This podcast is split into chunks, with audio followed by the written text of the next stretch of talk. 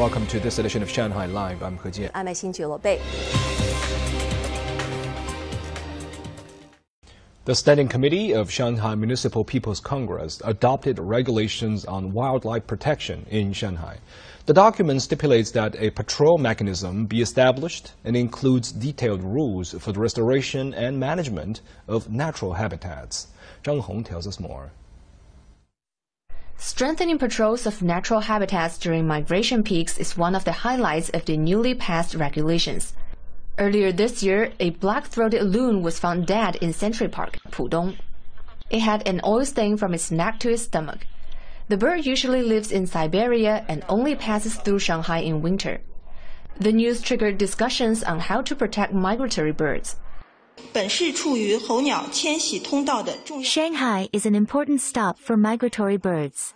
After completing some research, we decided to add content to Article 29 of the draft regulations.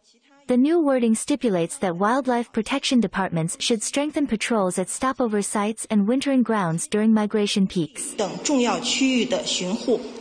Another highlight is that a special chapter has been included for the protection of wildlife and their habitats. Shanghai has 22 habitats for wildlife. The new regulations detail the restoration, preservation, and management of these habitats. The document also set up rules for rescue and care of wildlife. For example, Yexie Town in Songjiang District has been making efforts to protect Chinese water deer. The new regulations provide a better legislative basis for the protection. The regulations will come into effect in October. Benchmark lending rates were lower today with both the one-year and five-year rates moving down 10 basis points, marking their first decrease in 10 months. The lower loan prime rates together with new equity financing policies that have been taken effect recently are expected to provide improved stimulus to the real estate market. Lei Shuran has more. The People's Bank of China today cut the one-year LPR to 3.55% and the over five-year LPR down to 4.2%.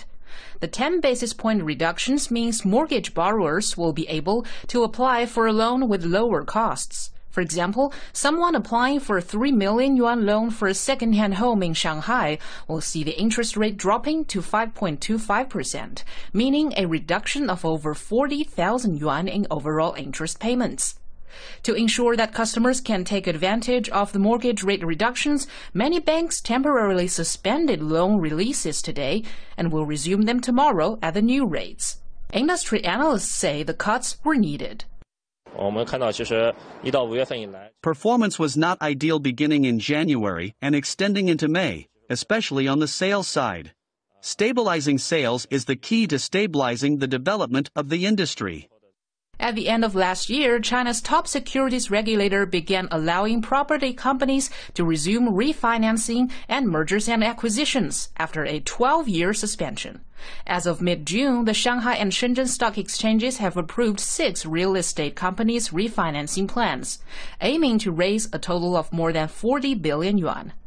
Market analysts say, together with today's LPR cut, these measures should help ensure stable development of the real estate market.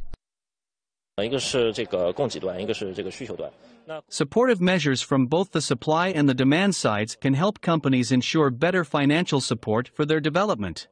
If there is a significant growth on the sales end, that then will be the ultimate solution for the growth of the companies. After seeing a rebound in the first quarter, the property market slowed further in May.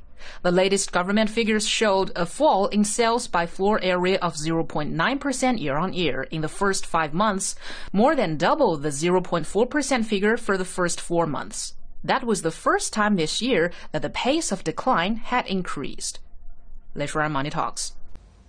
A small submarine operated by a private company that runs tour to the wreckage of the Titanic has gone missing off the coast of eastern Canada. The U.S. Coast Guard and Canadian Defense Ministry are searching for the small craft. Stephen Rancourt has more. OceanGate Expeditions said in a statement on Monday that it was mobilizing all options to rescue those aboard the underwater vessel, which typically has five people on board. British billionaire Hamish Harding is among the passengers, according to a social media post from a relative. The U.S. Coast Guard said on Twitter that a boat on the surface, the Polar Prince, lost contact with the submersible about an hour and 45 minutes after it began diving toward the wreckage site on Sunday morning. U.S. and Canadian authorities have launched a search and rescue operation, including aerial and surface searches, according to statements from the U.S. Coast Guard and Canada's Defense Ministry. It is a, a remote area uh, and it is uh, a challenge to conduct a uh, search in that remote area. But we are deploying all available assets to uh, make sure that uh, uh, we can locate the craft and rescue the, the people on board. The expeditions, which cost 250,000 US dollars per person, start in St. John's, Newfoundland, before heading out approximately 640 kilometers into the Atlantic to the wreckage site. In order to visit the wreck, passengers climb inside Titan, a five-person submarine, which takes two hours to descend the approximately 3,800 meters to the Titanic. The British passenger ship famously sank in 1912 on its maiden voyage after hitting an iceberg, killing more than 1,500 people. Stephen Rancourt, Shanghai Live.